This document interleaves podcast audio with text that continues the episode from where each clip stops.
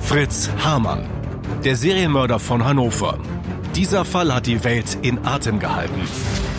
Es gab keinen Fall, der so eine breite Wirkung hatte. Mindestens 24 junge Männer hat der Werwolf von Hannover umgebracht. Hamann hat einen Plan. Wo finde ich meine Opfer? Wie kriege ich meine Opfer an den Ort, an meinen sicheren Ort, an die Wohnung? Was mache ich dann mit ihnen? Und Hamann hatte einen Plan bis zur Entsorgung.